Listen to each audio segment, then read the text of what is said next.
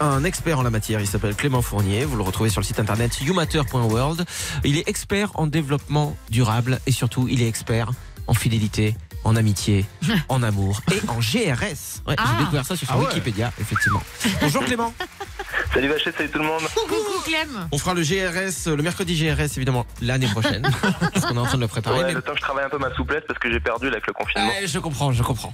Euh, en tout cas, ça nous fait super plaisir euh, de t'avoir avec nous, surtout quand euh, il y a des trucs comme ça à chaud dans l'actualité. Et il y a un, un truc qui nous a interpellé, nous l'équipe, cette semaine, c'est qu'on a vu plein d'articles sur le retour euh, de l'insecticide tueur d'abeilles. Qu'est-ce que c'est ce truc? Alors déjà, c'est pas un insecticide, c'est plusieurs in- insecticides qu'on appelle les néonicotinoïdes.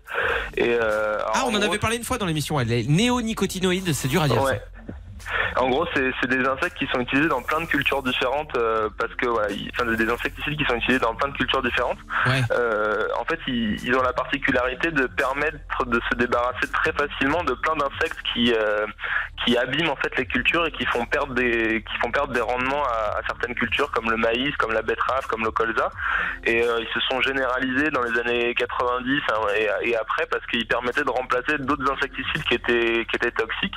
Ouais. Donc en fait, on s'est rendu compte entre temps que ces, in- ces insecticides-là, ils étaient aussi toxiques pour les pour les plein d'insectes dont on a besoin, c'est-à-dire les insectes pollinisateurs comme les abeilles, etc. Mm. Et, euh, et donc euh, aujourd'hui, c'est parmi les insecticides les plus utilisés dans le monde, alors qu'ils sont dangereux pour les abeilles, pour les pollinisateurs et pour euh, plein d'insectes qui sont très utiles à la biodiversité. Ah ouais, d'accord. Donc nous, on, s'est- on a préservé notre euh, santé en, en réparant euh, le truc, en se disant ok, on interdit tous ces produits toxiques pour l'homme et on remet un autre à la place. Et là, on est en train de buter les abeilles qui sont essentielles pour que effectivement euh, l'écosystème Bah, continue à attends, tourner. les Bonne abeilles nouvelle. avec elles des hommes. Hein.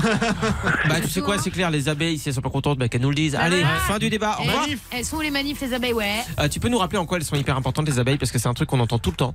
Euh, les abeilles, les abeilles, les abeilles. Le jour où il y a plus d'abeilles, il y a, il y a un problème. Mais en gros, les abeilles, c'est un peu un des maillons essentiels de la, de la chaîne alimentaire globale. C'est-à-dire que c'est, elles, elles pollinisent les plantes, elles leur permettent de se reproduire. Donc il y a plein de, de cultures déjà dont nous on a besoin qui pourraient pas exister sans les abeilles. Euh, Enfin, elles pourraient, mais c'est vraiment plus compliqué. Aujourd'hui, il y a des zones où il y a tellement plus d'abeilles qu'on est obligé de polliniser certains arbres et certains, certaines cultures à la main.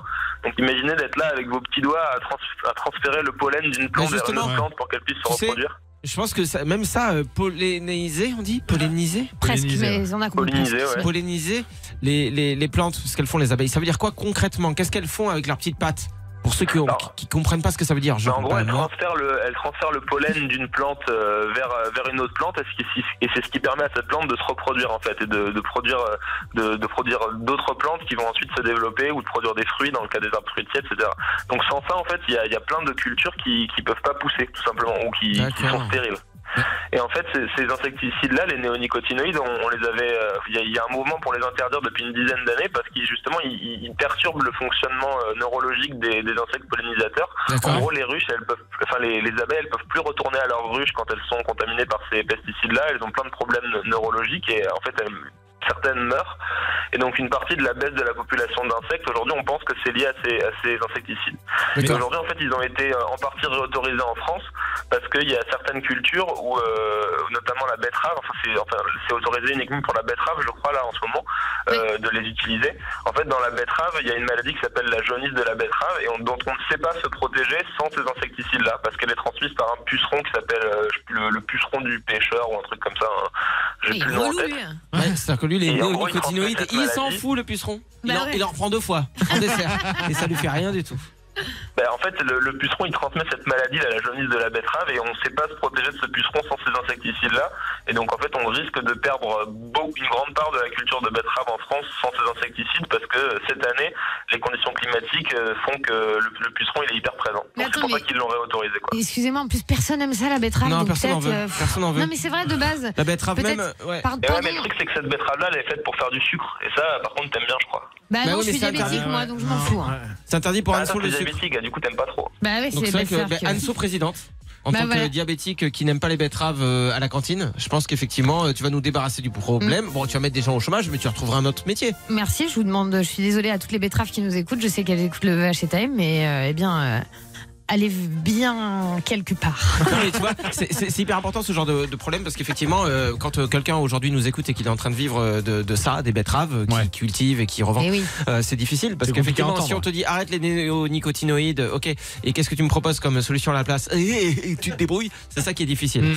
Donc euh, effectivement, peut-être que c'est faute de mieux que ça a été réintroduit. Après, c'est euh, dévastateur, donc il faut trouver une situation euh, urgente, Ouais. quoi. Exactement, on est Et la là, ils Suisse. hein. essaient de trouver des solutions Ouais. un peu plus écologiques en utilisant des, des plantes pour euh, empêcher les pucerons de se développer, euh, des techniques agroécologiques, mais ça prend un peu de temps et ça coûte plus cher. Donc euh, c'est pour ça qu'ils l'ont ré- réautorisé pour quelques années.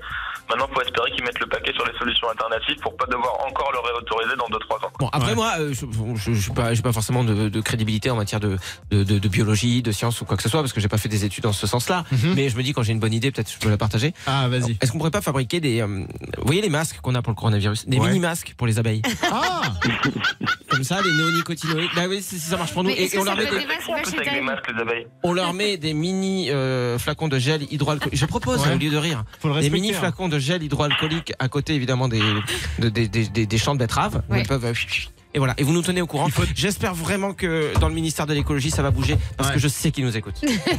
On compte sur vous. Euh, en tout cas, merci d'avoir euh, éclairé notre, notre lanterne encore, Clément. De Merci beaucoup.